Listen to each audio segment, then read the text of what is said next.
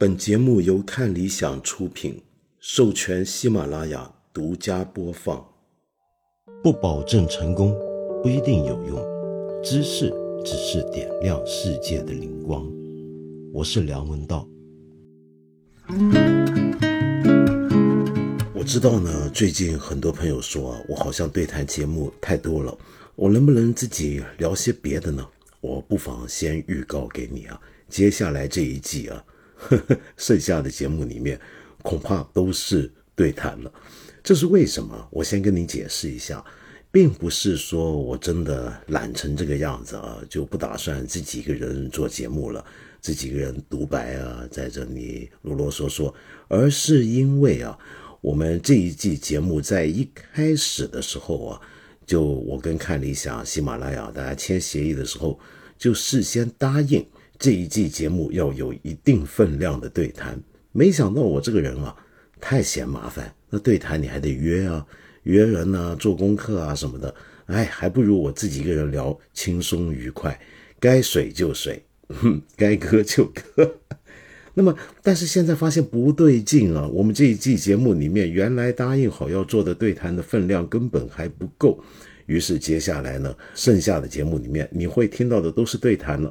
不过我敢保证啊，我对谈节目不水的呀，这个怎么样都比我一个人说话要强多了，内容上也要扎实多了。你就比如说像周奇墨跟我聊，很多人说，哎呀，一个聊一次天还分两集，还分上下集，这不是太过分了吗？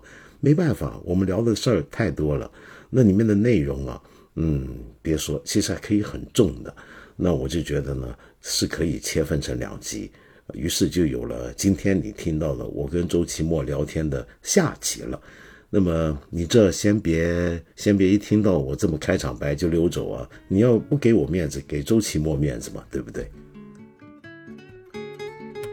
哎，奇墨兄，今天很高兴又跟你聊啊。我们上回呢，你就说到重新过了一年多，又重新开始做脱口秀之后的现场演出之后的感受啊。呃，你以前曾经还说过，就是希望将来能够在除夕或者春节有脱口秀专场，然后呢，大伙每年去看你的这个春节或除夕专场呢，就像看这个春晚或贺岁电影一样，其实也有点像老罗的 这个年终秀啊，吴晓 波年终秀，他们不都也是这种这种专场吗？年底专场，但脱口秀似乎好像还没有这样的一个。成惯例的、成习惯的这种专场，那你会你现在还有这种想法吗？呃，这是我未来的一个希望能实现的一个梦想吧。现在也有，但我的那个想法不是说一定要特定要在在除夕、在春节。其实我最主要的目的是想。呃，什么时候脱口秀这个现场的能录制下来，然后放到这个电影院里？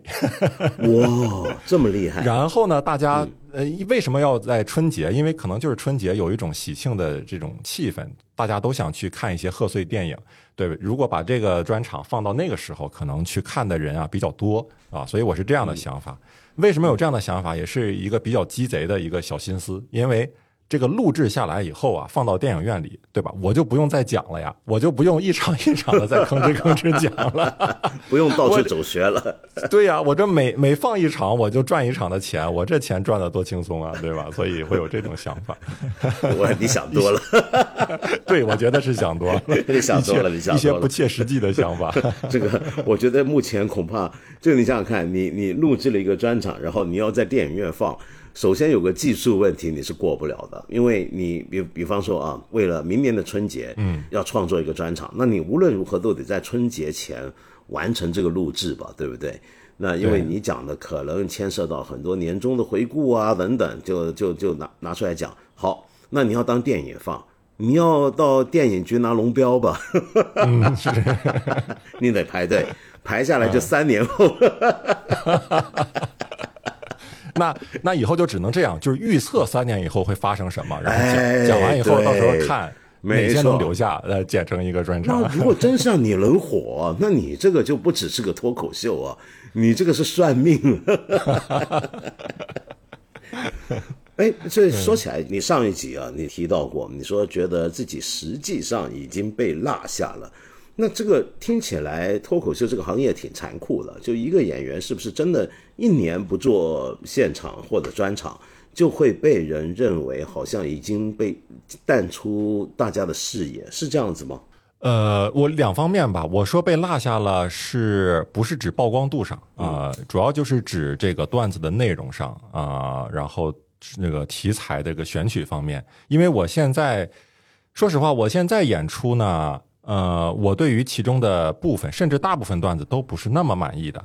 但是呢，又没有办法，因为你暂时只能写出这样的段子来啊，因为就是达到一种眼高手低的一种一种地步，呃，然后又理解这不光是一个纯所谓的艺术性的创作，这其实也是一个工作。嗯嗯，其实就是把它当做一个职业。那职业的话，并不是每个人的工作一定要做到完美，或者是一直要完美。有的时候你你这份工作做得很好，但你也要允许有的时候，比如自己这一年状态不好，工作就是做得很一般。嗯所以我是给自己设定这样的弹性的，就是我可以允许自己今年讲的没有那么好，但是我我肯定是要慢慢努力恢复恢复这个状态。我觉得这是第一点，就是我我是从这个层面上被落下了。然后第二个层面就是您说的那个曝光的问题哈，我觉得还挺明显的，就是基本上见到的所有人都会问我啊，你去年干嘛了？怎么没上节目？你今年打不打算上节目？就是。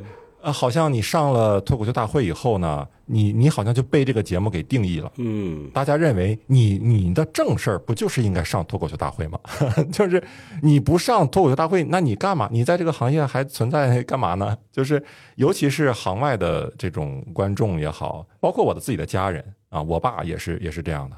有一天啊，早晨八点钟啊，给我发了一个微信，我都没醒呢，嗯给我发一个微信，就是就是那一句话，嗯，再不上节目，名气就没有了。哎呦，令尊真是用心良苦啊！对我感觉就像是他想了一宿，说我要不要跟他说呢？然后早上八点钟，哎呀，实在忍不住了，我还是给他发吧。我儿子怎整晚么？没睡，老人家真是。哎呀，真是为我为我操碎了心。哎呀，所以在这一点上是的，就是你就感觉淡出大家的视线了，大家就觉得你这个人，那你很好奇，不知道在干嘛，那也就慢慢忘掉你，这也也是很正常。那你担心吗？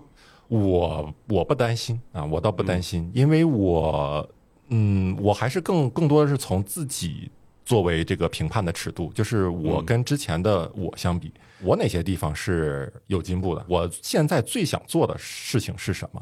我不是很想说一直出现在大家的面前，我感觉我的那个 ego，我的那个自我没有那么大，就是说，哦，我要尽量曝光，我要做我要做小红书，我要做短视频，做抖音，哪怕我不上节目，我也要保持热度。这个都是公司里的人，包括经纪人都会也会一直在跟你说的啊。有的好的节目他也会推荐你，还说上吧，咱们今年什么都没有上，这样就感觉大家就把你忘了，怎么样的？我觉得忘了挺好的，不应该忘掉吗？你就忘掉我是因为我今年实在是没有什么值得拿得出手的东西给大家。那你们看别人不好吗？为什么我要跟那些人竞争呢？等哪天我要拿出好的东西，那些人也也有可能也在那个时刻是竞争不过我的。我觉得大家就是这么错开的，这么嗯前进，然后给观众一直好的东西就就够了。嗯，可是这个这好像是碰到一个时代问题啊，就我们这个时代是个从社交媒体演变成人人都是自媒体，某个程度上啊，就大家都会追求火。比如说从有微博的时候开始，大家就会关心我每天微博有多少人看呢？呃，小红书我分享的东西每天有多少人会会点赞呢？会留意、会转发呢？就人人都有点这种焦虑，就人人都有种哎，我在这儿，你看得到我吗？呃，你是不是把我忘了？我感觉到这好像是我们整个时代，不只是专业演员、脱口秀演员，而且是人人都有这种焦虑感，这个很特别。就我们大家都某种程度都成了一个媒体中人，都成了某种意义上的演员，都在担心人家会不会忘了自己，会不会不注意自己。每一天我们都好像是。呃，在为自己写一个特别长的一个墓碑上的墓志铭，就是 别忘了我活过。哎，我觉得真是这样。嗯，很多人可能包包括我自己也在内，就是很容易你你把自己的那个价值感锚定在一些曝光度上，锚定在别人对你的关注度上。我们真的很少，从小到大也是这样的，很少有人能发自内心的认为，或者被鼓励这样认为，就是我本身就是值得存在的，我不需要做做的很出色，我就是值得活着的，我我就是可以被挚爱的人无条件的爱的，不管我做什么，就是庸俗的或者是平庸的事情，我都是值得被爱的。如果如果我们很缺少这样的一种这种笃定的这种自我认同、自我价值感的认同的话，那我们可能就只能确实是通过你做出什么样的成绩，通过有多少人关注你，来达到你的那种安全感啊。其实很多人就是就是很害怕，就害怕自己不被看见。但其实我觉得这个主要就是就是我们都没有那么爱自己啊，没有那么认定自己值得活着。嗯。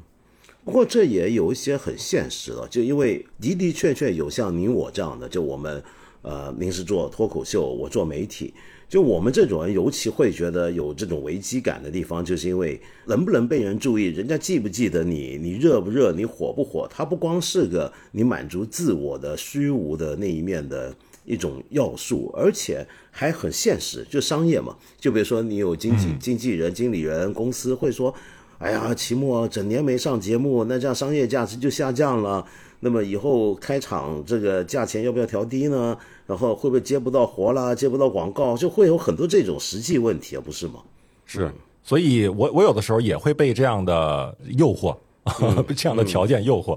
比如有的活我也没有那么想做，但是一说这个什么给钱啊，给给劳务，给商务，对吧？包括之前我可能很不喜欢直播。但是有的直播我也去了啊，就是发现啊，人家可能给的劳务不错，那我就去了。呃，所以慢慢的就是，嗯，还是在这里面找平衡吧。啊，因为我我后来是为什么可以感觉是拒绝一些商业上的合作，选自己就喜欢做的节目，就是因为，呃，我会更多的跟以前的自己比啊，就是总想一想自己以前在北京的时候。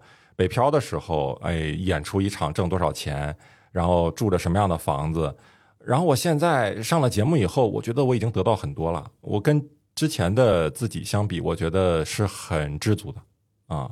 同时又感觉自己很幸运，所以我都我都有点害怕，就是我我不想再，我都害怕自己说再怎么在商业上或者是曝光上这个再进一步，我都害怕自己能不能接得住。我想就算了吧，我还是 稳扎稳打的一步一步往前走，甚至有这样的心态。我不知道道长你是你是怎么样的，就是因为感觉你之前啊做很多节目对吧，在在什么电视台上啊，在网络上啊，但是现在好像。你看，你八分就是好像就是现在唯一的一个大家比较对吧常这个常听的一些节目了啊。对，那你有没有这方面的这种焦虑、这种担忧？就是哎呀，我好像梁文道我快过气了，大家知道我的渠道越来越少了。是啊，说的是啊，就是这样。不，我我是这么看啊，就首先我觉得自己做的还是太多，就有一个节目都已经很多了，因为我们就说实话啊，就我们呃，我们回想一下啊，就包括你以前介绍的很多传奇的脱口秀演员跟创作者，其实他们也就是做一件事儿，也不会到处同时搞好几档节目。嗯，我们看世界上面很多很重要的媒体人，就我们中国自己的，其实这么多年就是只干一个节目。只有现在这些年，我们会觉得奇怪，就是，呃，觉得大家都该成为一个艺人。艺人的意思是什么呢？他除了他固定要做的东西，比如说一个电影演员，除了好好拍电影之外，他还得不断上真人秀，他还不断得不断上娱乐节目，还得不断出现在各种广告、各种场面当中，那才叫做是个是个正常的事儿。而任何一个人，他只专心的或者只专注的从事一个他本分他正在做的事情，我们都觉得好像令人遗憾。这个这一点我倒觉得很特别啊！就我们怎么会这样子呢？就什么时候会变成了这种情况呢？这个是我我自己觉得让我比较纳闷的地方。那所以我倒觉得还好，就是因为我真实我做八分这个节目已经是个很。在我看来，就已经是个很主要的出口。就我做媒体工作这么多年，就等于我写固定的专栏，那那很正常。其实大部分专栏作家就好好写一个专栏。回想起来，我以前反而不正常。就我以前呢，呃，我最高峰了，做媒体工作几十年，我最高峰时期是真的试过同时写七八个专栏，哇，同时写七八个专栏，做两档电视节目，做两档广播电台节目，那是我最高峰时期，真的是非常拼。嗯，我现在回想起来呢，有点太过分了，那是不正常的。那首先，这从职业来讲的话，我觉得你怎么能够专注的做好一个节目，把这个节目当成你的主要的跟别人沟通的工具，就已经很不容易了。那再来呢，就是我觉得跟您一样，就是被忘记。我从来都觉得被遗忘是最正常不过的事。一个人担心自己被忘记的，你开始有这种担心，你就要小心了。我觉得，我我举个简单的例子啊，你比如说我在香港现在已经有三年多、四年多没有写报纸专栏，也没有在香港的任何电视节目、电台节目、所有节目自媒体我都没有露脸了。嗯，我我已经不在香港媒体圈了。说实话，嗯，我觉得我就已经在香港是被人遗忘了。现在在街上，我想香港的零零后不会有人知道我是谁，还认得我跟我打招呼的人多半都是六零后到九零后。我以前在香港曾经那么的活跃，在香港媒体界，以前在香港是随便我去哪里都很容易被认出来的，但但现在已经过了，怎么样呢？其实我觉得挺舒服，就是因为街上居然没人没年轻人不认得我，我觉得挺开心的，这这我很自在。而且再来呢，就是我本来就觉得。就该被遗忘，因为我读历史，比如说我做文化史、做文化研究的时候，我就发现很多以往历史上，就哪别别说太古远的历史啊，我想你也有这种经验。我们小时候，就我小时候或者您小时候，我们可能都觉得我们那一代里面有一些很重要的作家、很重要的一些文化人物或者怎么样，他做了一些事情，其实对我们影响很大。那你会发现，现在已经新一代没人知道他们了。是的，他们做过的事情已经消失掉了，那个东西不见了。在我们那个时候，我们觉得这个事儿怎么可能不知道呢？这是人人都晓得的事儿，但它真的就不见了。嗯，这个事情太常见了，在历史当中，它是它是自然的，反而你想，呃，想办法不要被人忘记，或者想办法让自己被人留下来，这种想法反而是反常的。是异常的。如果一个人很固着于这种异常的想法，那就挺有病了。我觉得，就所以我一直都觉得这正常。甚至我我所以我就就算我做节目，我常说我迟早要被忘记，我迟早是一个在历史上连注脚里面都不会出现的人物。我觉得这是应该的，而且一个人就该这么想才对。否则的话，你的自我太大，毛病也很麻烦。那当然，我们刚才讲商业啊，就是担不担心没有热度呢？担不担心接不到那么多商业活呢？说实话啊，我现在也还是有些商业活动跟您讲，哎呀，有些东西，哎，这个钱不错，那就要赚点钱嘛，还得那就做吧。可是我已经干了几十年媒体，我觉得到现在，我觉得也差不多。我要我说真话，我觉得自己在开始进入。半退休状态，嗯，在准备迎接一个完全退休的生活了，并不是说退休，我们做这种工作很难说什么叫全退休。你比如说，可能我还会写东西啊，或者怎么样，但是那个心态会不一样了。我现在不干不会饿死，那就够了，那已经够了。不饿死的话，我现在其实已经也可以不干了。但是，所以我也不用太担心自己够不够热，够不够火。接的东西够不够多，赚的钱够不够多？我不是说不爱钱了，而是说已经没那么重要。发现自己花不了了，已经。哇，对啊，就是我每天只吃一一包方便面，你说我是不是花不了？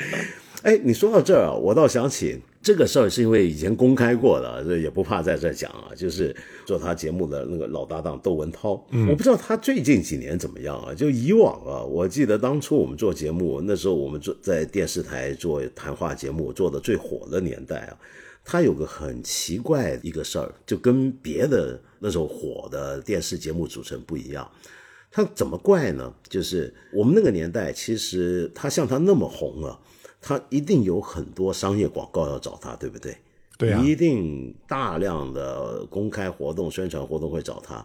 但你有没有注意到，窦文涛几乎没见过，没怎么见过他有广告。是的，几乎没有怎么样参与过商业，就就那种大起大锣大鼓的呃电影发布会啊什么的，他都很少做。嗯，这是为什么呢？其实是因为他根本就害怕抛头露面，害怕抛头露面他根本不，喜欢。他工作就是抛头露面呀。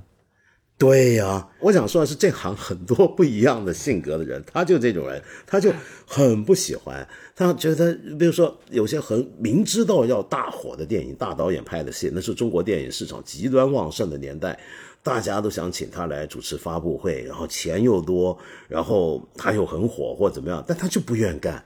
他喜欢干什么，你知道吗？他喜欢到那种四五线城市的地方，说不定地方上有个有钱老板要嫁女儿了，要要搞婚礼，请他当婚礼主持人，是他爱干这个，嗯，他爱？干这个，因为这个一来就钱多，啊。而且还没人注意到，啊，就没有记者在场，没人闷声发拍大财。闷声发大财，他喜欢这个，他觉得这多好。哎，文道，你看这个钱又挣得多，还没人看得到，他喜欢这样的事儿。但是呢，后来就发现，哎。在这个时代不行了，因为你就算跑到什么偏僻的地方主持一场婚礼，人家也都把你拍了给上网，对啊、给你发到小红他又不 书上。，对他又不高兴了，所以可能现在他也不怎么做了。感觉文涛老师啊、文涛老师真的是一个特别好像谨慎小心的这么一个人哈。是，对，对他，他特别，其实他是个特别严谨的一个人，就他，因为他非常负责任，我觉得他对自己、对别人都很负责任，所以尤其在工作上，所以他会很严谨，他很谨慎，他他不会特别乱来，我觉得。这是很不容易，也是我很喜欢他的一个原因。所以，这我们刚刚就讲嘛，就什么叫做热或者不热？原来你会发现，并不是所有 做媒体或者做创作、做演出的人都那么在意这个，或者这么想这件事儿。可是，这又反过来牵涉一个另，就反过来看啊，就我们刚才谈的是你火不火、热不热的问题。但是不管你火不火、热不热，大家认识你的人很多嘛。期末就就你，尤其是脱口秀啊，就我们上一期节目不是提到吗？就脱口秀演员在演出的时候、现场的时候是掏心掏肺的把自己很脆弱的东西，或者平常我们觉得很牵涉个人尊严的东西拿出来摊开解剖，变成笑话，让大家一乐，然后大家也在那一刹那达成了一种共同的同情的理解。那么，因此看脱口秀的观众啊，很容易就会觉得我跟这人特别熟。你想想看，你在掏心掏肺，你整个人期末你把你的最可笑的东西拿出来跟我们一乐，那这是这个情况，我们还能不熟吗？对不对？所以你会不会遇到那种很多你的观众觉得跟你很亲切，然后甚至跟你自来熟，会不会有这个情况？呃，有呃，首先我特别理解，其实这个跟我听播客也是一样的。比如我、我听八分多，我也觉得我跟你很熟，是啊，我我甚至觉得我们已经这个神交很多年了啊，对 就是这种感觉。所以，因为他这个演出，他嗯演员很真诚，所以确实会让观众觉得这个人呢可交啊，值得做个朋友。或者是他在线上看节目看的很多期，他就觉得哎，这个人我已经很熟悉了。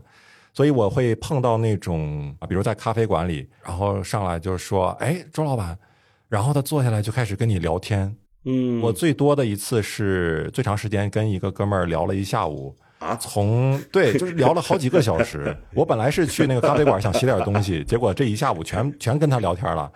甚至中途他老婆还加入了，就是他老婆在旁边做头发，做完头发以后也被他叫过来，说：“哎，我见到周周奇墨了。”来聊一聊，聊了一下午，最后发现，哎，我们居然还有共同的朋友，哦，这个世界太小了。真的是很奇妙。会有这种啊，他就觉得跟你很熟，嗯我这个我能完全能理解啊，就是像我们，因为我做播客，其实也是类似的情况，但是实际上我们的生活又不可能真的有那么多的空间和时间容纳这么多朋友。说实话，那你会不会觉得有疲倦的时候，或者觉得哎呀，你你还是离我远点好？你会不会有这个感觉呢？如果遇到特别的热情的观众来找你聊，呃，其实比如像那天聊天啊，我是认为我对他还挺有兴趣的啊，就是我很想感觉自己平时就被束缚在这个自己这个小的小小的视角里，甚至我别的职业接触的都少，所以我想，哎，通过聊聊他的职业，聊聊他的生活，我可以知道别人的生活，没准对我是有一些帮助的，所以我会有兴趣的跟他聊。但是如果这个人只是纯粹的很热情的话呢，嗯。但我又没有什么，当时没有时间，没有什么兴趣，那我可能就不会再深入的聊下去。嗯，呃，我现在是有一个变化，跟之前不一样，就是，嗯，我之前是很愿意跟观众一起拍照的。哦啊，不是说大合影，是比如说在街上有人认出你来，或者是去餐馆吃饭，或者是演出结束以后，你散场以后，哎，有的观众啊说周奇墨周老板合个照吧，我以前都是很欢迎的。来者不拒。对，来者不拒。但是最近啊，也就是这一个月、两个月开始吧，我开始拒绝这种要求了。就是如果为什么呢？嗯，我感觉原因挺呃挺挺多面的哈。第一个原因就是我首先意识到我在很多情况下合照的时候，那个我啊不是我。就是我是一个会摆出一个非常僵化的姿势，露出非常营业性的笑容，然后在他旁边，哎，摆出那样的一个营业性质的周奇墨。我每次合照完以后，就是回过神儿来，都会觉得好像就从一个就是失忆了，就是刚才发生了什么我不知道，因为刚才我只是一个木偶啊，呃，然后我之前做这个事儿就是为了取悦别人。对我自己来说没有什么开心的，因为是这样的，我自己就是那种，如果我去看了一个谁的演出，我不希望跟他通过照片是吧，通过合照来证明，哎，我喜欢他，我我跟他曾经看我我跟他一起照片，我是不是这个还拿出来炫耀？我不是这样的一个人，我自始至终，我参加任何商务活动，见过一些明星也好，包括见过您，我从来没有提主动提出过说，喂，我们一起合个照吧。好让我对吧？出发发个朋友圈炫耀一下，嗯，没有，因为我自己首先就是希望跟别人保持恰当的距离，这样的一个人，或者说我有时候看你的东西就够了，我为什么一定要合照呢？那所以我照照片的时候，基本上就是为了取悦别人。但是今年开始，我对自己的课题，就像我上一期也说了，就是希望对自己好一点，嗯就是你你活得更自我一点，你喜欢什么不喜欢什么，你可以明确的说出来。但你怎么拒绝呢？我的意思是说，你的观众来找你，然后你拒绝合影，人家会不会觉得说，呃，你你怎么开那个口啊？难道跟他说，哎，抱歉，我不上镜，还是说这个呃，你的观众找你合影，然后你拒绝，人家会说，哎呦，那个周奇墨，原来你这么嚣张啊，以为自己红了了不起是吧？你不怕这个吗？呃，首先啊，拒绝别人其实是呃很好拒绝的，话术上可以非常的直白，你说不好意思啊，那个拍照就算了，就是这么简单。哦这样子，其实在，哦。对啊，之前读一些心理学的东西也是这样，就是你你你给一个理由，这个理由不成为理由，但只要你给了，嗯，他就认为是一个理由，所以就是你不用找借口，因为找借口还得撒谎。我我不希望撒谎，说哎我我我我不怎么那个我不上镜啊，或者是怎么怎么样的。啊。我现在我现在就是说 挺上镜，确实也不上镜，但我不想承认，所以我就说拍照就免了啊，这是第一点。第二点就是我刚才说啊、还有一层原因就是不想拍照，是我前一阵儿有过一次经历哈、就坐在高铁上，后面的一个观众认认出我来了，然后一个女生，她就首先说啊，周奇墨啊，那个好巧啊，坐同一趟地铁呃高铁，我说啊，她说能能合呃合一张照片吗？我说好呀，然后我就跟她一起合了个照。不一会儿呢，他又拿出一张纸来，然后说：“哎，那个周老板，你能帮我签个名吗？”然后我说：“好啊。”然后他说：“啊，不，还不是普通的签名，他要给我指定签某句话啊，我段子里的某一句话。”然后我就行吧，我就给他签了。签完以后，这个车到站的时候，她老公也来了，她把她老公也叫叫来了，只不过跟她不在一个车厢啊。她说：“哎，我老公特别喜欢你，其实他最喜欢你，能跟他再合个照吗？”然后我就跟她老公合了个照。合了照以后，这个事儿呢，后来我通过别别人，比如别的观众啊，给我发过来的这个，就是这个观众在在他的社交媒体上就就发了啊，说遇到周奇墨了，你们谁能想到啊，怎么样？哎，我我整个过程其实从最开始我是想拒绝的，从第一个合照开始我就想拒绝的，但是我想，哎，好巧，对吧？都前后座，那就照了吧。结果发现后面有更多的要求，而且呃，我都不知道他有没有看过我演出。我都不知道他到底喜不喜欢我的表演。其实我整个过程下来，然后最后看他发到一个社交媒体上，我就觉得我我有一种被剥剥削的感觉，就是说起来可能有点这个大言不惭啊，但是就是有一种我被当做一种工具在用，但是这个人在用的时候，他不考虑我的感受。我也嗯，也怪我没有表达我的感受，我没有说我不想合照啊，我不想被这样拉来拉去的，又签字又又合照一样。呃，所以从那个事情开始，我就决定啊，说以后我就尽量不合照了啊，就是在外面的时候不合照了。那合照就是在剧场里，大家因为在那个场合，那是我的工作场合，那是我的职业啊，我觉得合照也是我的工作的一部分，跟大家一起照个大合照没有关系。但是在外面呢？我我就觉得不照了，因为我一想到这个事儿，一想到以后，哎，我可以拒绝照相，我反而觉得很轻松，就是我出去也没有那么打怵了。哎，这有意思。但如果你要是一直合照的话，就感觉哎，有的时候去哪儿，比如这个脱口秀观众比较集中的地方，哎，你就走过去跟做贼一样。就是你不好拒绝别人，你就会被拉住合照，然后有第二个人看到以后，他就会跟你合照，然后第三个人就会慢慢的这个人就会多多起来。但你说这些人真的有多喜欢你？他有没有呃看过你的多少节目？其实真不一定。他有的时候就是凑个热闹，就是说哎，别人照我也想照啊。嗯，所以这个就是做演员跟就做脱口秀演员跟观众到底应该是个什么距离啊？我觉得这个很有趣。其实很多我们做这些，我们做媒体的，有时候也是同样的情况嘛。我到底跟我的观众是什么样的关系呢？比如说，或者我的听众，比如说做播客。我在播客里面，我个人独白，把我的一些想法、经历跟我的我的听众们在讲。那真实生活中要是遇到的话，那我跟他们又是什么样的关系呢？这个是蛮有趣的。我也我有时候也在想这个事儿。那你一般是怎么处理呢，道长？就比如说你在街头被人认出来拉过来，哎，说那个道长，然后跟你合照啊，找你聊天呀，甚至向你请教问题，你你怎么办？嗯。哦，如果是请教很严肃的问题，我一般都会看时间吧。就有时间，对对对，有时间我们我会聊几句；没时间，我就会真的说这个问题。我如果现在这么草率的回答你，我觉得我对你很不负责任，我对自己也不负责任。嗯，呃，那如果说是就这么聊几句，签个名照相。我倒反而没拒绝，就很少很少拒绝，除非我真的赶时间或者很特殊的情况。嗯嗯，为什么呢？因为我记得很多很多年前啊，有一次十来二十年前了，已经有一次我在参加一场那种大型活动，那我们在后台准备的时候，李连杰跟我们是同场的。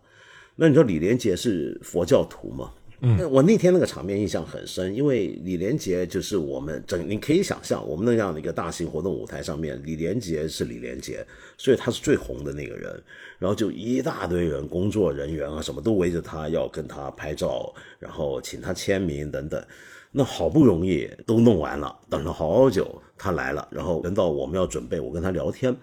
我说，呃，李连杰，这个你怎么面对这种情况？像刚才就那么多人找你签名拍照，你累不累呢？你你怎么看这事儿呢？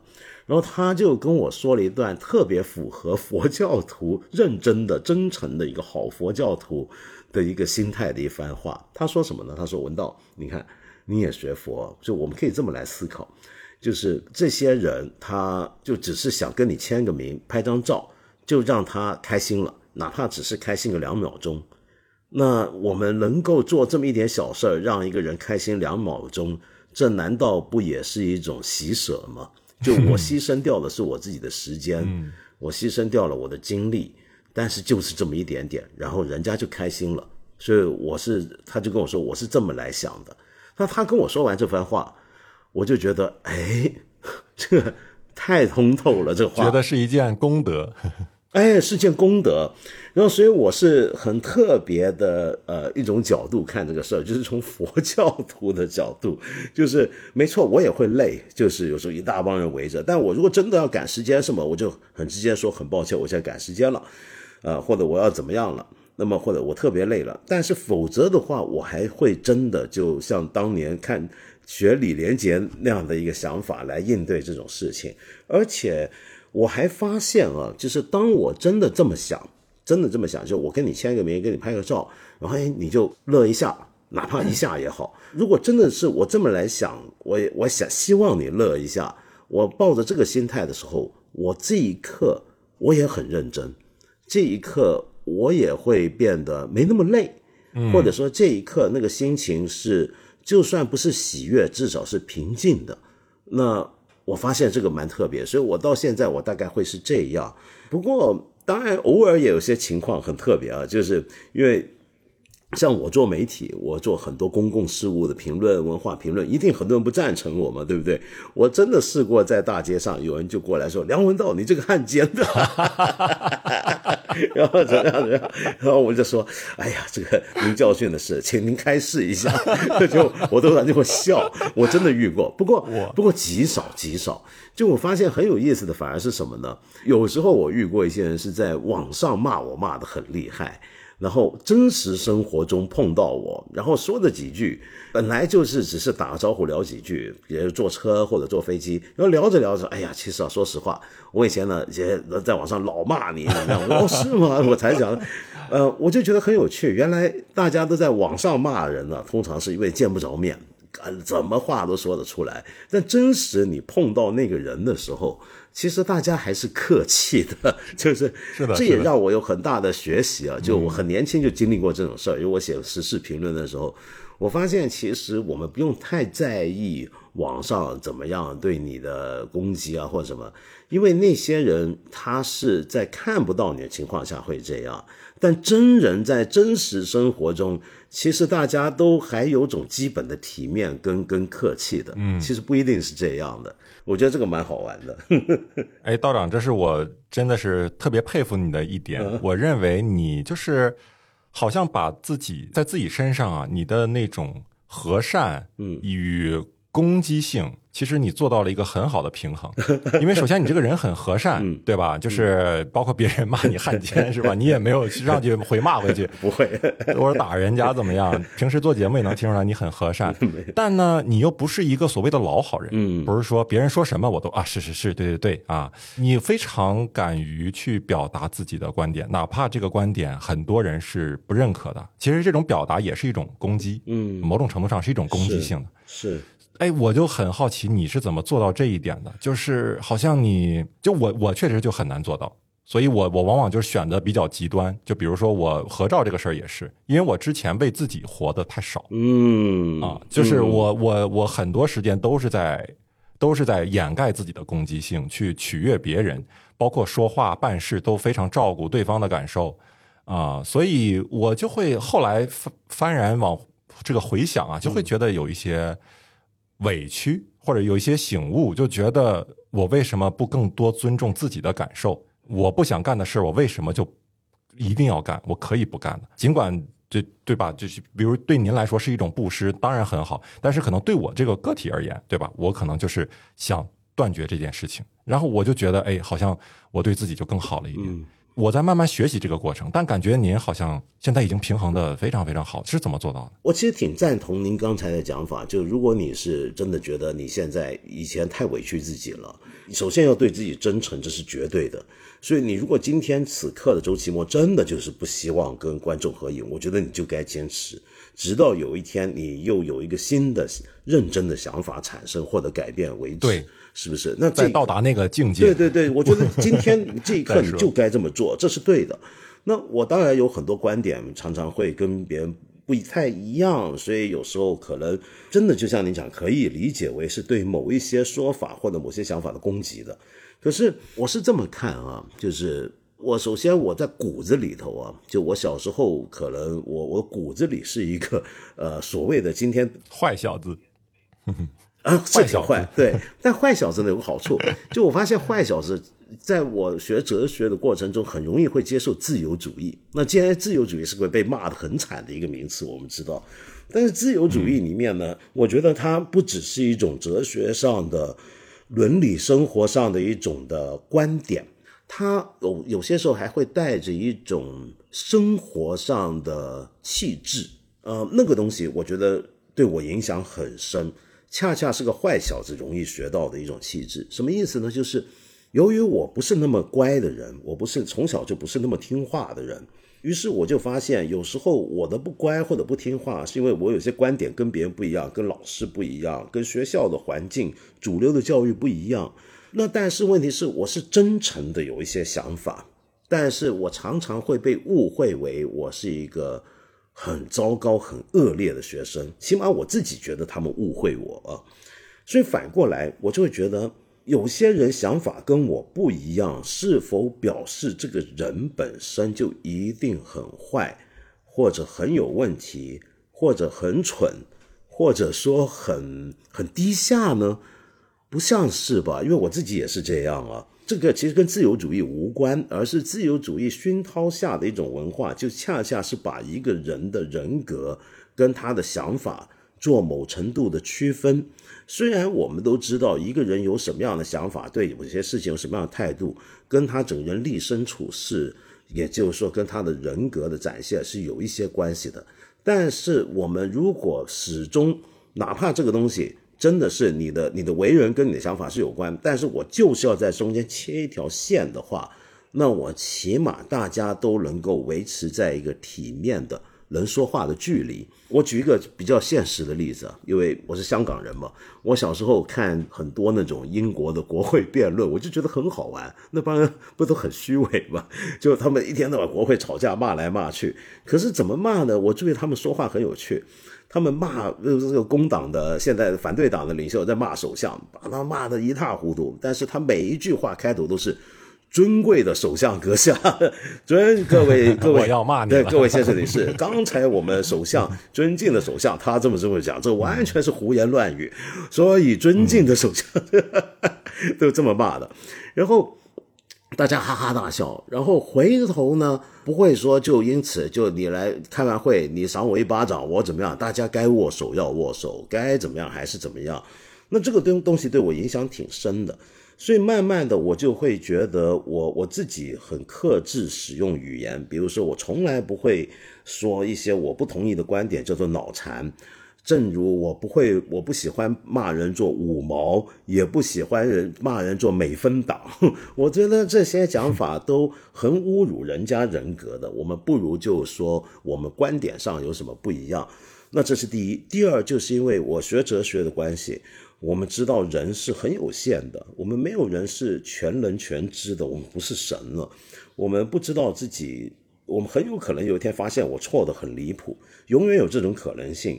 那因此，我在表达我的观点的时候，我要永远背后有个心思，就是万一我错了呢？所以我要表达一种不一样的讲法，跟别人不同的时候，我会觉得我背后那个心态是我来跟你商量一下，这事儿能不能这么看呢？我们来打个商量，比如说这种态度。那由于我真的坚信刚才我说的这些话，我就在我日常言语或者做节目写东西的时候，都很自然的是。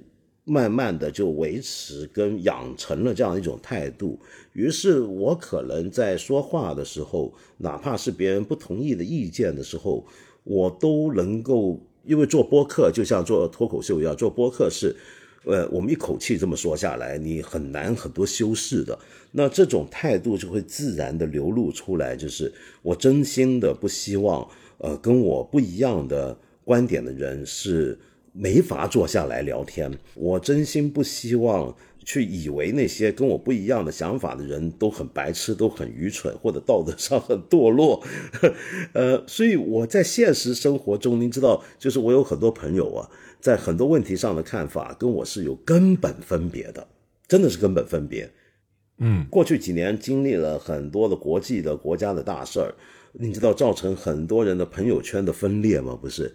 就大家为了一些，比如说为了很遥远的战争，或者另一个国家的内政，或者我们国家某些东西，然后原来很要好的朋友，然后大家都翻脸了，不往来了。我我真没有，我还真没有，起码在我身上没有。那就是因为我觉得我跟某些人成为朋友，一开始并不是因为我们商量好，的咱说好了，美国啊。你是 你是支持哪个党？然后我们做朋友的时候没有考虑过这些问题，就是说我们在这个问题上要先取得共识，我们才能做朋友，才能出来去吃饭。不，我们不是为了这个做朋友，那我们为什么要为了这个来翻脸呢？嗯，对不对？所以，我我日常生活也是这样。嗯，我其实丝毫不怀疑，就是您能接受跟您观点不同的人，嗯，然后从一个。很谦逊的一个姿态去看待，其实我更佩服的就是你对于你跟别人的关系是很有信心的，比如跟你跟朋友的关系。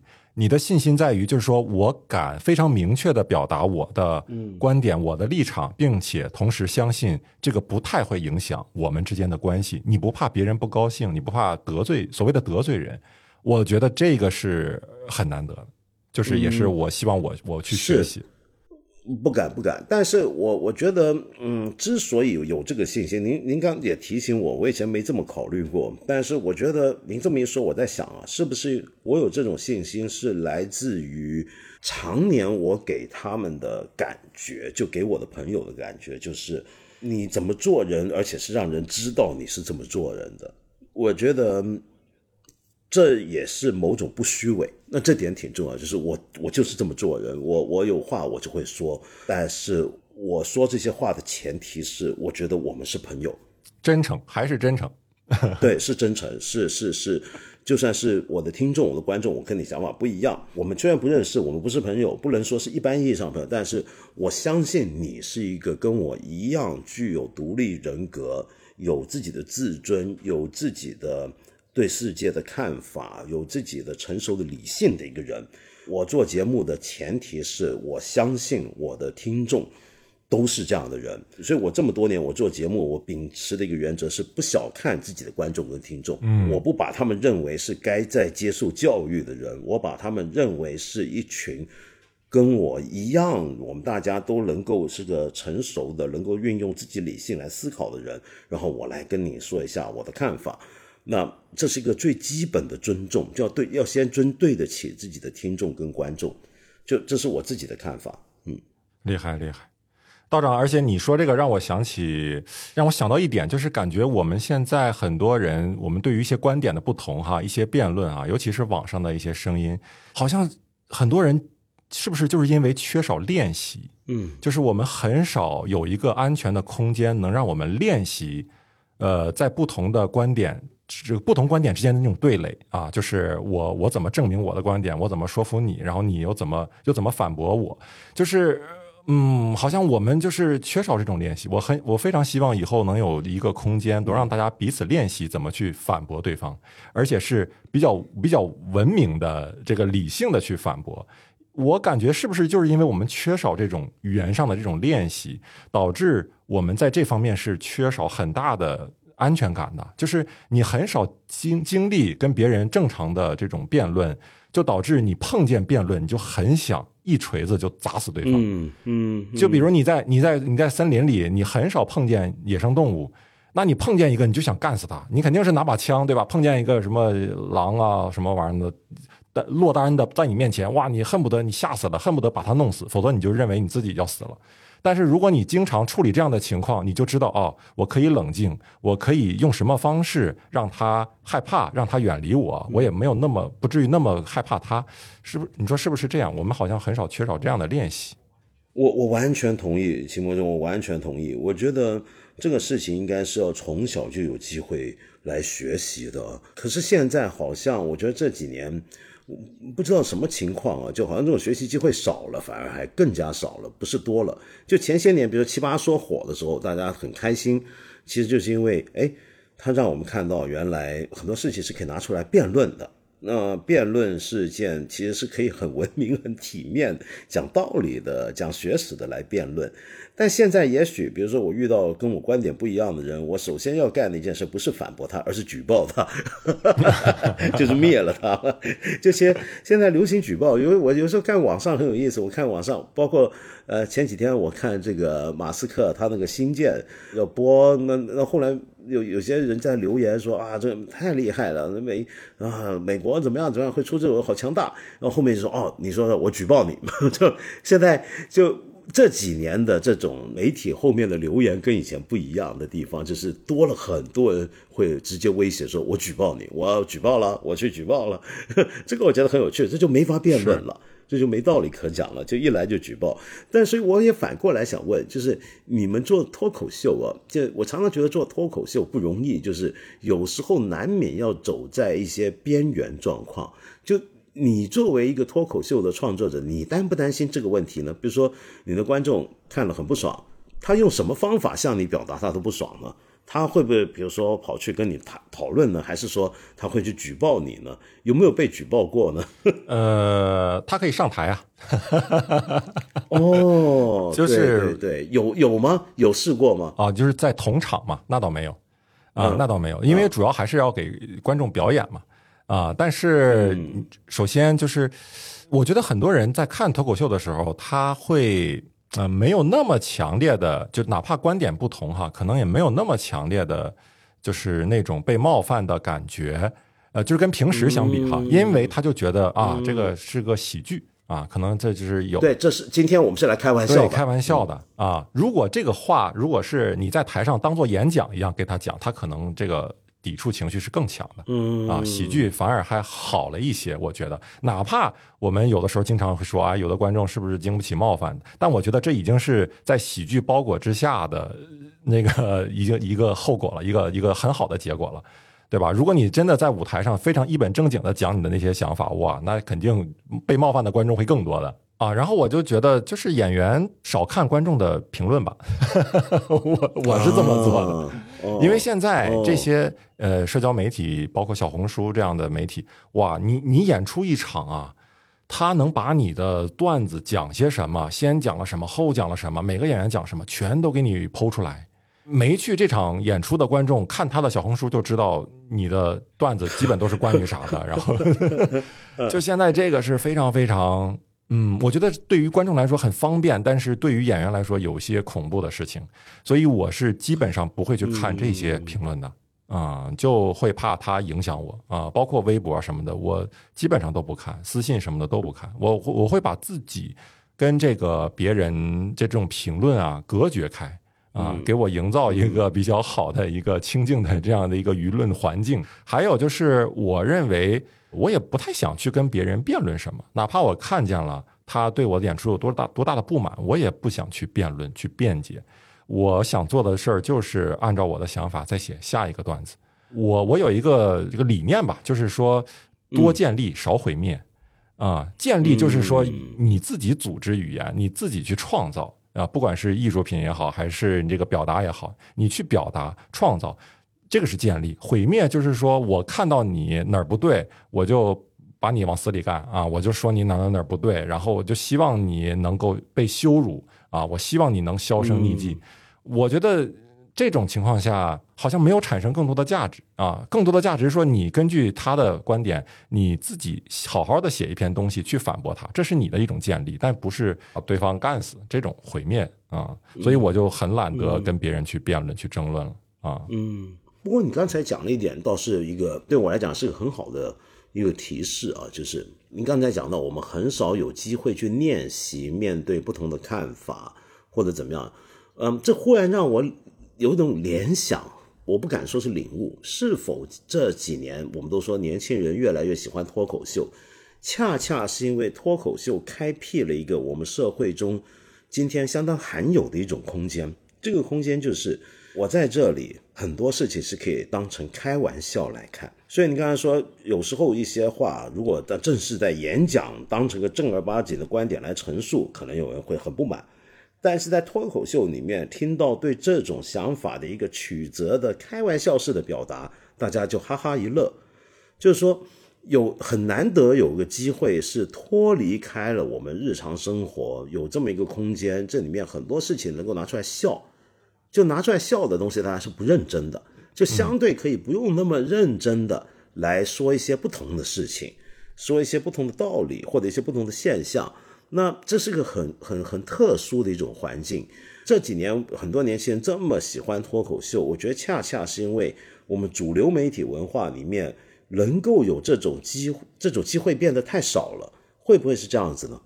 我觉得有可能，我挺赞同这个观点的。因为脱口秀，它在舞台上，它其实是一种挺挺暧昧、挺挺灰色的一种存在，就是对于某个话题也好，某种观点也好。对吧？你说我特别认真吗？我没有啊，我这玩笑呀。但你说我不真不真这么想吗？那没有啊，我很真诚啊。就是，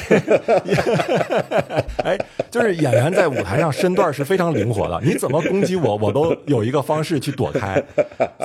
所以，呃，也就导致这个这个舞台上，它这个发生的一切，它的段子这种表达，都是一种可以被探讨、可以被伸展啊，可以被受遭受一些攻击，但是它又不会被毁灭，呃，就是它就是挺灵活的一种，呃，一种一种存在，所以可能会让大家觉得有一些安全感啊。对。所以就有点像我们看美国啊，今天讲政治正确讲到这么严重，但是仍然有些脱口秀演员可以讲一些相当政治不正确甚至冒犯的话啊。就当然他们也会被骂，但是好像这个空间仍然存在，恰恰是因为我们进入脱口秀的那个场景场景里面之后，嗯，冒犯跟被被冒犯都变得比较容易宽容了，被接受了，是不是这样？是，确实，它是一个更宽容的一个空间，这也是我比较喜欢这个舞台的原因。我最早做脱口秀，就是因为我我在平时生活中，我很难去释放我的那种攻击性，也就是某种表达啊，我很怕我表达的一些话会惹身边的人不高兴啊，我就是会很擅长察言观色，做一个非常乖的一个所谓的好人。但是，但是到了舞台上，哎，就感到一种释放。所以这几年我也在慢慢的自己有些改变，而且我这这两年意识到了一个可怕的事实，就是我不是一个好人啊，就不是一个所谓的好人，就是我我的内心，天哪，我的内心其实可能住着一个恶魔，但是我只只不过是一直在压抑他，在控制他。驯服他，我我就是希望有一天，我这个里面的内心的这个人，不管是他可能有好有好人有坏人，我希望他们能够合而为一，就不管是好是坏，都能变成我，而且都能找到一个合理的、恰当的一个方式被释放出来、被表达出来。我觉得这是我后面的一个人生课题。就是做到做到像像您这样的，再拍拍马马屁。不不不不，别别别别别别别这么说，别这么说。哎，那你有没有一些建议给一些年轻朋友？因为现在我们说脱口秀很受欢迎嘛，越来越多年轻朋友除了看之外，也想投入。像你，你给了自己的功课啊。那你觉得今天一个年轻人想要做脱口秀，除了传统上我们说的上开放麦、写好段子之外，你觉得？大家该有些什么样的功课要做呢？其实不需要什么功课，我觉得最重要的还是真诚吧。这个在咱们对之前的这个聊天中也反复出现了，真诚是非常非常重要的。呃，我印象挺深的，之前我曾经做节目的时候，给许知远老师写写稿子，我们一一组人给他写那个吐槽大会的稿子，然后他呢在某次聊天中，其实就把把这个脱口秀呢。把他那个稿子吧定义成那个 word play 啊，就是一个语言游戏，我非常赞同。这也是为什么我后来不愿意再去写这样稿子的原因，就是因为我不认为脱口秀只能是一种 word play，只是一种语言游戏，只是建立在一些某些既有的概念，尤其是网络概念，然后把这些概念我变着花的，呃，通过一些联想的手段，让你觉得，哎，这个还能联系在一起，挺巧妙的。它。不应该只是这种东西，我觉得它更多的应该是在内心深处，在人性上找到跟大家的一种共鸣。通过你讲真话、讲真诚的话，然后让这个观众跟你啊都连接在一起。在那个场合，你不知道这个连接最后会有什么样的作用。根据对每个人来说，作用可能都不一样的，但是。我觉得它是一切的基础。你带着什么样的目的，带着什么样的这个想法去讲这个脱口秀，你就会吸引相应的观众。你你很真诚的去讲，很剖析自己的内容去讲，吸引到的真的就是那种啊，很很很在乎这个艺术，很在乎你，同时也很真诚的观众。但如果你只讲 word play 那些东西呢？你信来的真的就是那些非常倾向于娱乐化、倾向于呃喜欢网上那种热闹、热闹喧嚣的那样的观众，但但他们来的快，散的也快，嗯嗯，所以你是什么样的状态，你是什么样的人，你怎么样表达，你自然就会为自己选择了来看你的对象、你的你的观众了。是我认为是这样。嗯，那么接下来啊，就我们刚才说了，你休息过一年，活着 活了一年，现在开始重新开始工作。你现在有接下来有什么创作计划吗？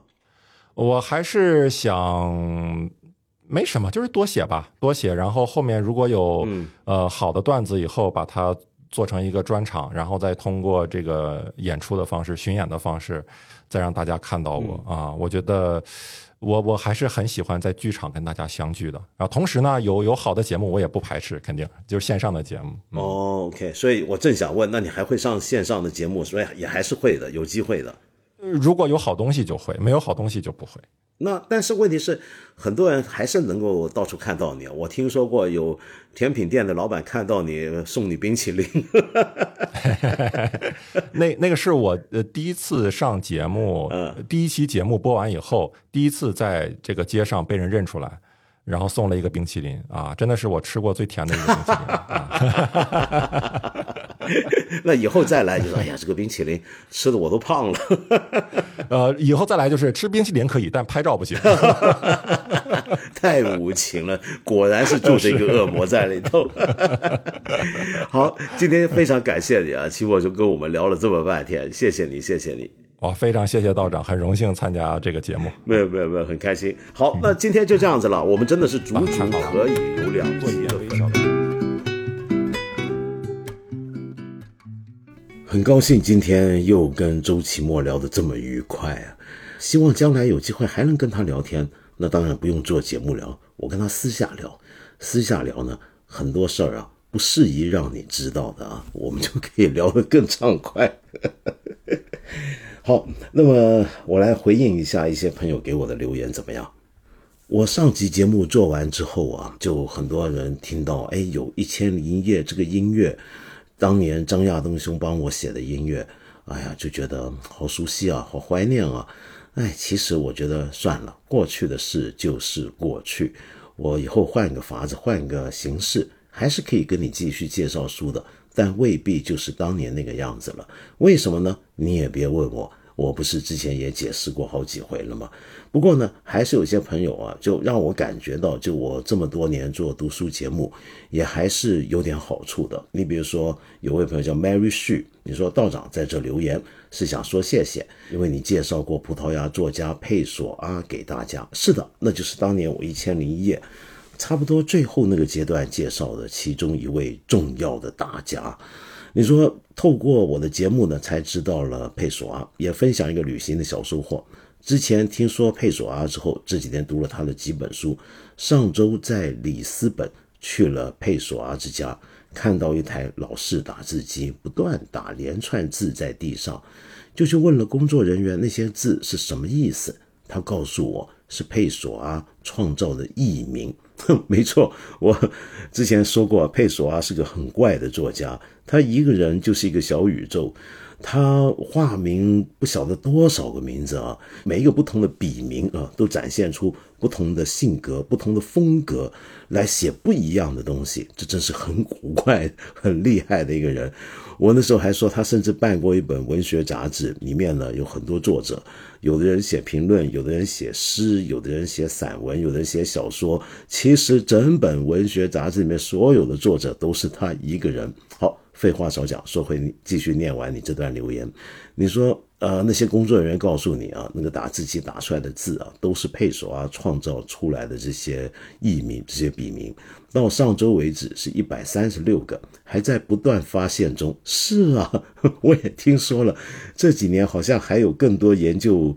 呃，佩索阿的专家发现了更多作家呢。当年那些作家其实都是佩索阿一个人创作出来的，好厉害，是不是？说完小说啊，那么当然你也知道，我很喜欢漫画动画。那么最近呢，这个《灌篮高手》，哎，我小时候我们都叫他纳米东呀尊的。纳米东呀尊，男儿当入樽，入樽呢就是粤语。叫广香港的广东话叫 slam dunk，就是灌篮，我们翻译成入樽，就好像那个篮网啊，像个瓶子一样，把球塞进那个篮网里面，那就叫做进入那个瓶子里头了。那么很多朋友叫我聊一聊，哎，说起井上雄彦这位日本了不起的漫画家的这部杰作，我第一次看到这个漫画，哇，那真的好久了。那是上世纪八十年代末，还记得那个时候我念中学，开始投入香港那些地下小剧场的创作，也开始写剧评。那是我最早开始写稿的时候。那那时候呢，我们在一个小的演出的排练里头，我看到一个我很尊敬的一个前辈剧评人，也算是我老大哥，他在看这个漫画。我那时候很好奇，因为我看到那个，我当时也听人讲过，但还没看，就看到那个漫画的名字叫《男儿当入贞》了，男儿当入真。我一开始还没搞懂这是什么漫画，我不晓得为什么本人脱口而出：“咦，係咪鹹嘢嚟噶？咦，是不是色情漫画呀？”然后那个老大哥一脸震慑的：“怎么会呢？你在想什么呢？这是讲篮球那个入樽的，你以为你在？你以为这是什么漫画？”我说：“哦，对不起，对不起。”哎呀，回想那时候啊，一定是青春期，那还能叫青春期吗？哎，就是够精神楼啊，这个精虫上脑，怎么看什么东西都会有这种很黄很暴力的联想呢？就跟今天许多道德上特别正直的人看啥都看出问题一样。哎，对，说起男儿当入樽这个灌篮高手，你们还叫我讲呢？我怎么讲啊？现在不是都说井上雄彦也辱华了吗？对啊。辱人家辱华了，你还要我讲一个辱华创作者写的漫画？说起辱华啊，之前呢有位朋友叫云子，你说道长能不能说说北京长丰医院着火的事儿啊？那个事情啊，就四月十八号发生的那一场大火，太让人难过。说实话，直到现在，我觉得还有很多细节、很多事实是没有搞清楚的。如果我一个人做节目的话，我说不定有机会也想讲一讲这个事儿。但是我想继续念一下，就云子这个问题下面的留言里面，有位朋友叫绿箭妈说：“别点菜，人家道长爱来不来的，根本不管我们死活。”哎，说实话，这个您的死活我也还真管不着。主要就是，呃。我有时候呢，就有些朋友就会觉得有些很大的事情，觉得我是应该讲的，但我总觉得最应该关心这个事儿的，难道不是我们主流舆论界吗？在四月十八号这场大火发生之后啊，一开始是网上有各种的视频，各种的消息满天飞，那么后来那些视频呢，很多都被删掉了。至于主流媒体啊，就我们平常看得到那些大媒体，当天经过了八小时的静默。很奇怪，就才公布了这个事，然后呢，跟着在微博热搜上了一阵子，接着又没了。整件事情惹起的舆论圈里的热度啊，还不如前阵子去年的时候，呃，美国俄亥俄州的化学污染事件，也当然不如眼下大家最关心的宝马辱所谓的宝马辱华事件啊。嗯，对啊。那他们是不是也不管我们死活了呢？还是说我们觉得美国的一个化学物品泄露事件，又或者说帮宝马的一个车展、迷你车展打工的两个中国女孩子不给冰淇淋中国人吃这个事情对我们的伤害，其实要比北京长丰医院着火严重的多呢？我也搞不懂了。所以你说你想我怎么讲呢？不过当然话说回来，我也明白了，就是。有朋友常常会觉得我是有责任、有本分，应该要去讨论一下这样的事情的。本人第一个反应可能说：“那你怎么不去要求官方媒体管一管这个事儿呢？”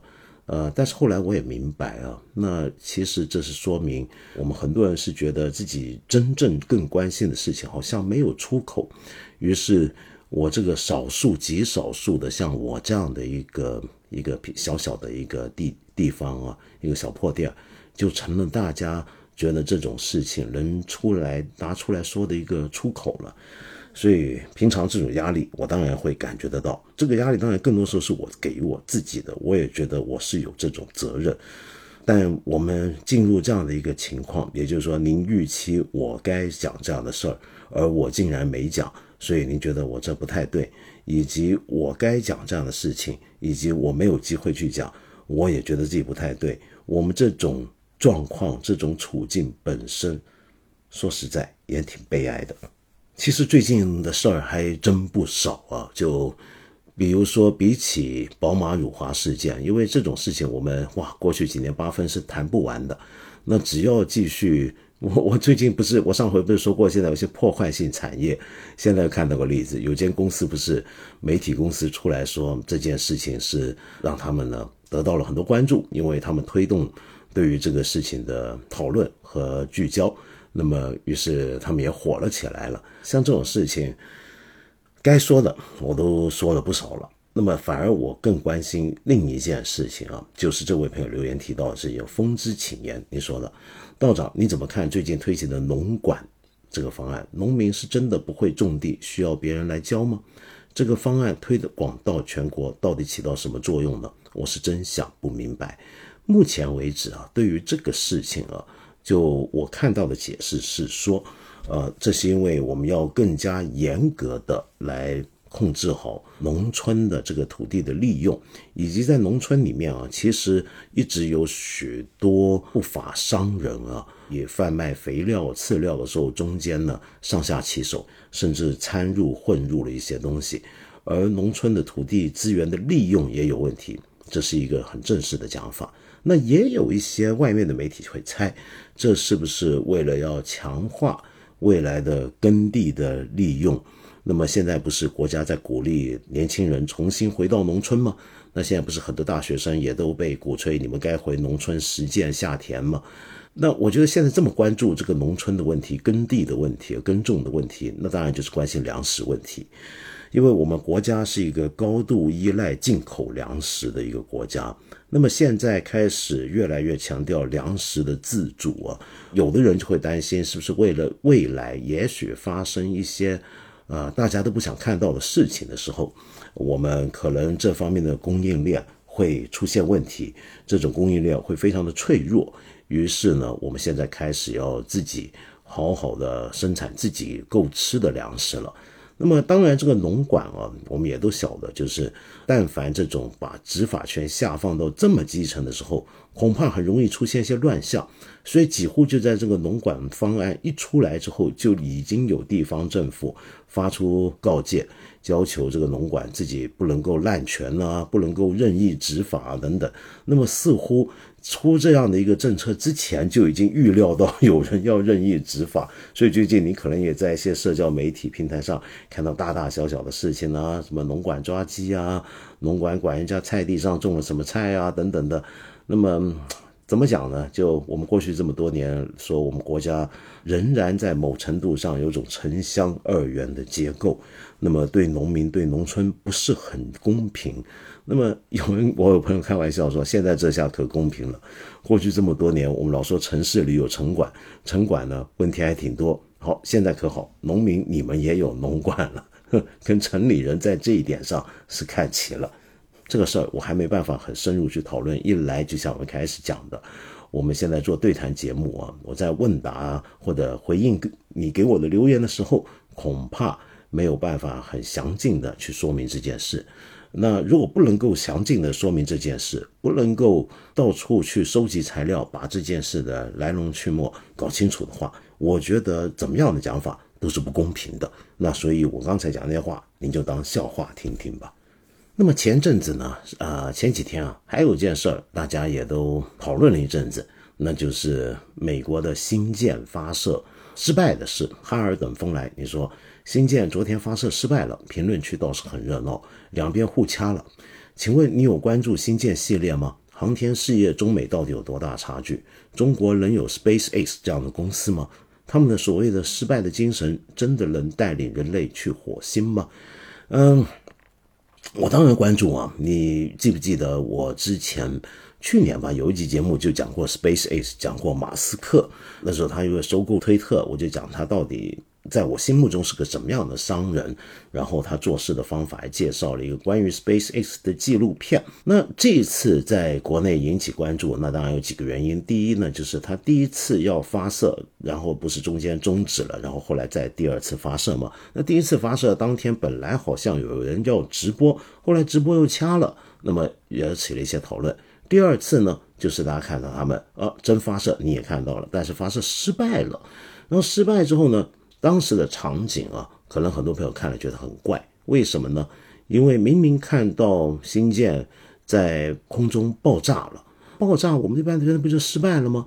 但没想到当时看直播里面，在新舰的发射基地的控制室或者塔台里面呢，在场的研究人员、工作人员先是沉默了几秒，然后有人就开始鼓掌，最后大家发出欢呼声。呃，你光看那个场面，你大概以为，哎，他们是不是成功了？然后跟着呃，马斯克呢还发了一个推特，就说恭喜啊，恭喜啊，这次这个实验很让人激动啊，叭叭叭叭叭叭这样的东西出来了。然后我们国内的讨论就很热闹，有人说你看美国真是厉害，这个有这种不怕失败、不断尝试的精神啊。那么失败为成功之母。好，然后另外一边就说好，你们又来哈美了。如果换了我们中国出现这样情况，你就会说我们中国人是不是太不要脸了？呃，要检讨一大堆问题啊，等等的。我觉得这事儿没必要，就是一来又上升到这种层面了。说实话，如果你年纪够大啊，跟我一样，以前也看过美国的航天总署 NASA 做各种的呃火箭或者是航天飞机升空的实验研究的时候，你会注意到他们以前如果出现类似的情况，比如说射出去一个无人的一个火箭在半空爆炸，人家那时候啊。也不会鼓掌欢呼的，其实就只有 SpaceX 才是这样，所以这个跟美国 好像关系不大，因为美国以前航天总署也不会这样子，看到火箭炸了还大家欢呼鼓掌特开心，嗯，所以其实就是 SpaceX 有这样的一个情况让我们看到。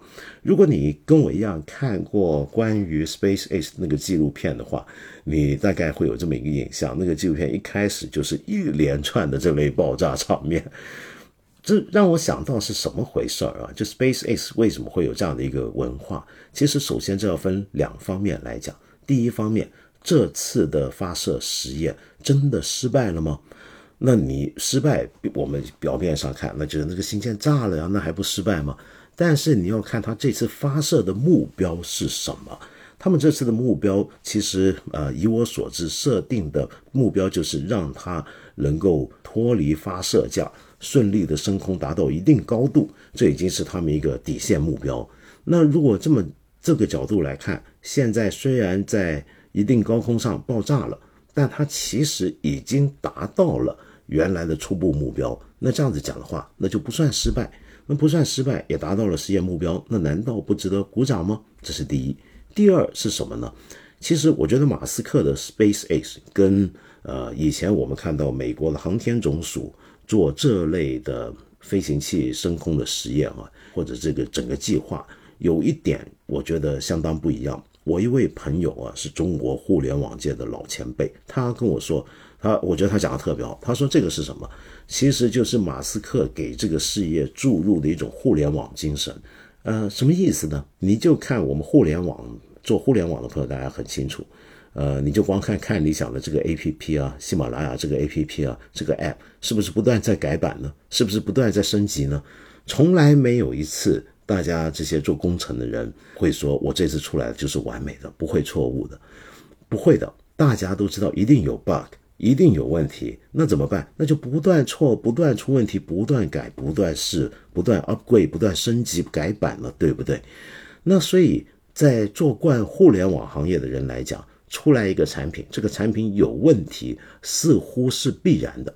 请注意，这并不是说大家不追求精益，一精益求精，而是说大家会把错误与失败当成一定的在计算范围内的一个考虑的条件，当成一个固定的量来考讨论、来关注它了。那么这个时候，你对于什么叫做失败那个概念也就会有所改变。所以现在 SpaceX 其实是用了这种互联网思维来经营他们的航天火箭事业。那您觉得这么讲有没有道理呢？我也想听听看。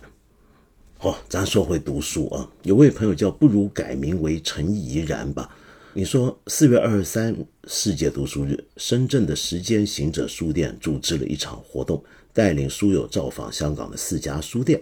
在乐文书店买了好几本内地不出版的书，特别开心。书店的老板也特别好人，笑嘻嘻的为我们找书。哎呀，真好！那是我中学的时候最常去的书店之一啊。好，然后接着我们去了序言书店，哎，这也是好地方。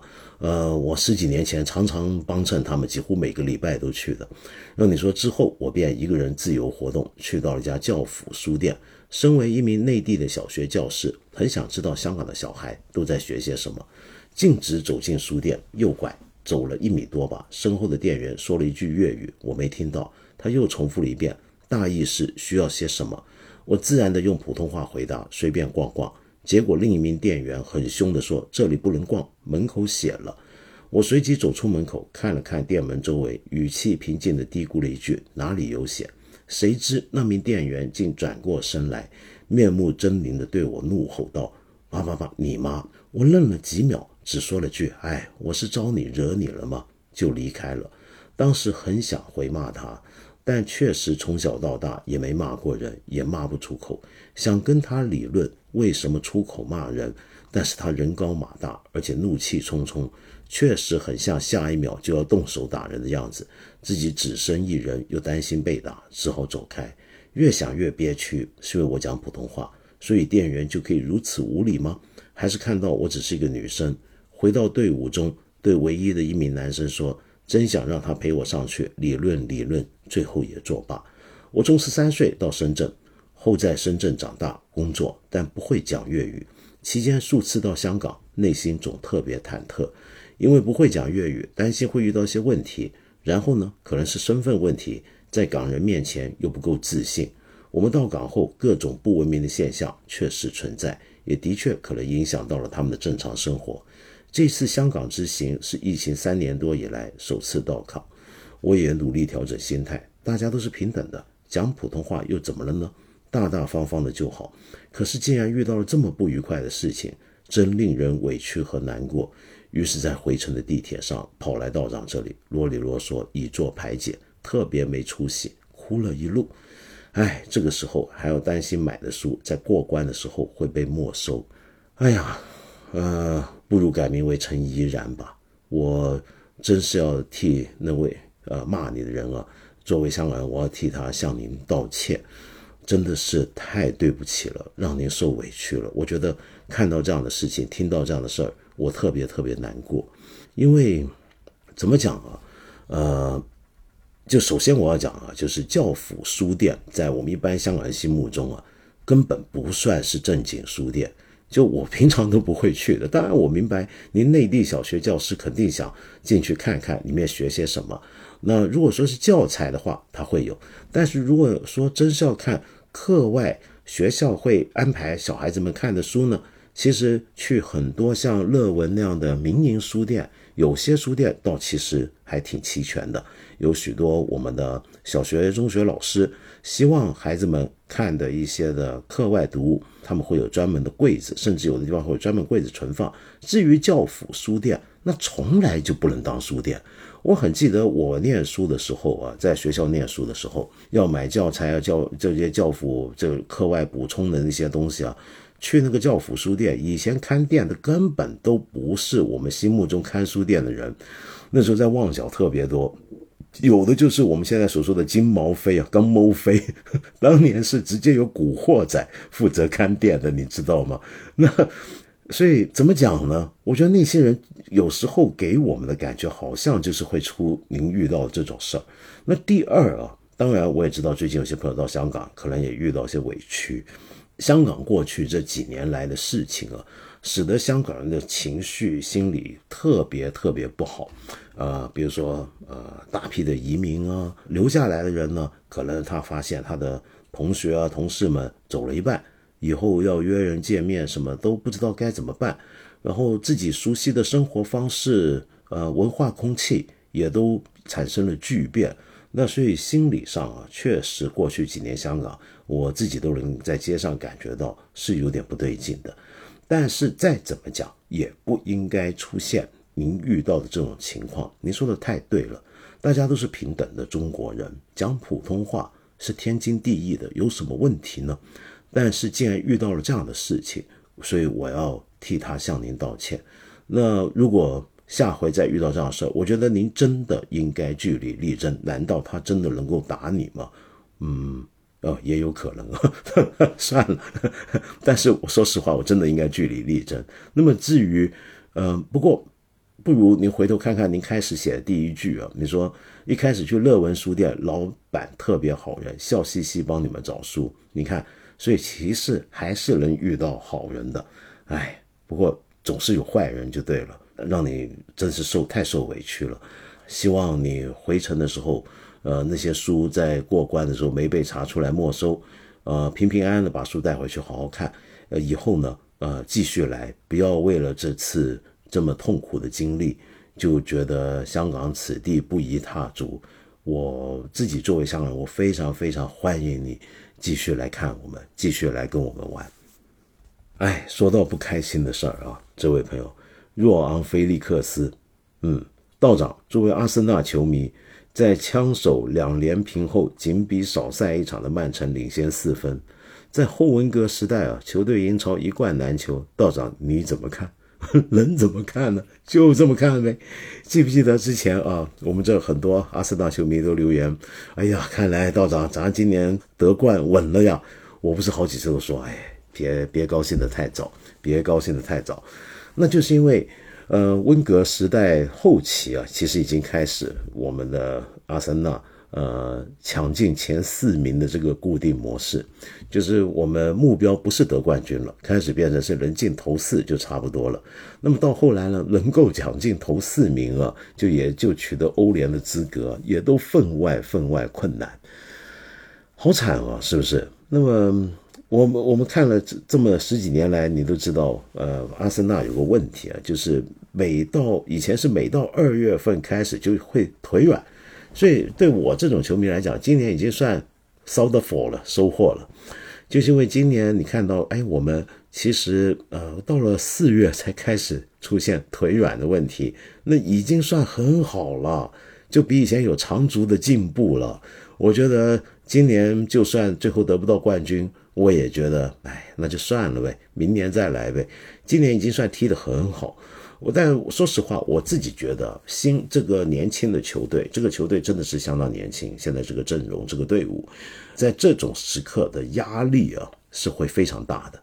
呃，没有遇过临尾的这种抢分的时刻，那种心理压力，我想不是我们球迷能够在旁边理解得到，甚至连教练，连。呃，经理也都会有很大的压力，这个跟经验绝对相关。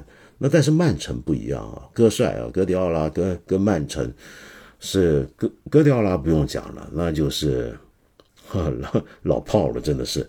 而曼城啊也是非常非常稳。那所以在最后这个快车阶段。我觉得曼城如果最后得到冠军是一点都不奇怪。我记得几个月前就说，千万永远不要低估曼城。呃，曼城这几季到了最后的这个阶段都相当稳健的，这千万千万别小看，就是这个意思。好，那么今天差不多给你听首音乐。这首音乐说来有趣，就是前几天我看到很多人在转，是因为呢有一位说唱歌手在一席里面呢。呃，做了一个演讲，然后献唱了一首他的新歌。那么这首歌呢，啊，大家听，哇，好厉害，哇，好好听，真是太太正了。这时候就应该有这样的歌才对。然后后来有人就开始担心，哎，这首歌会不会被下架？会不会敏感啊？结果后来一些那条视频果真没了。大家觉得你看吧，敏感吧？但说实话，那首歌我怎么听我都听不出有啥敏感的。如果这个歌我们都觉得敏感，这是不是说明我们今天自己心理上都很有问题了呢？因为整个歌词非常正啊，那真的就是讲出了常识，讲出了正道。我觉得那是我们应该正儿八经的，大家都能够当成是很正能量的歌来听来看才对的。那所以，我今天还是想介绍这首歌给你。那这首。这个说唱歌手啊，如果您平常听说唱，您大概都会知道，这就是在广州啊有大 C N 之称的 Vian，很多人不会念他名字啊，是 V I A N 啊，Vian，Vian 是一个就说唱界的老前辈啊。如果你觉得这首歌敏感，你该听听看他以前的一些作品更猛烈。我不知道现在还能不能听到，他真的是很厉害，很厉害。嗯，他尤其他在用粤语说唱的时候，我其实觉得更爽。但现在这个是普通话的，没关系，大家先凑合听听普通话版本的翻译。希望之地。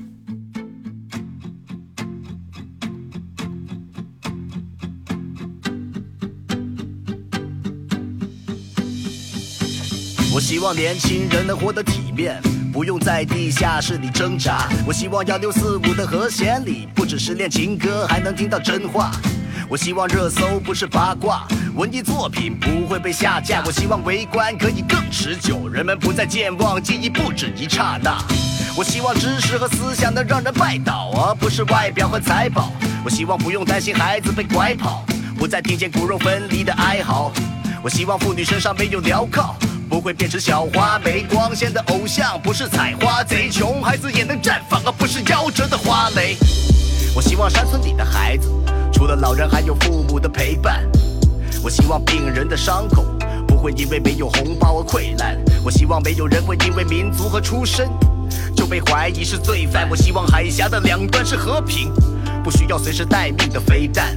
我希望高清屏幕里繁荣的娱乐不会掩盖绝望的哭泣。我希望房子能带给人幸福，而不是把人变成奴隶。我希望人们能学会思考、表达与尊重，而不拘泥于主义。我希望每个人都能昂首挺胸，在这古老的土地。当有一天不需要滤镜，你依然可以笑得那么甜。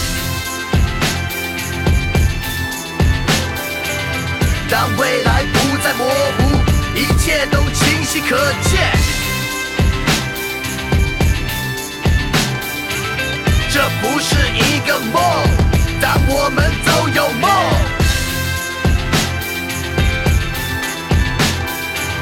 当这一切不是梦，这片土地上没有痛。希望是荒漠戈壁上。蘑菇云的冉冉升起的卫星，希望是一九七七雪地里奔跑着参加高考的知青，希望是脱掉袖章以后就不再带上的卫兵，希望不是谁的恩赐，它就存在于每个平凡人的内心。所以希望你保有希望，才会让思绪变得激荡。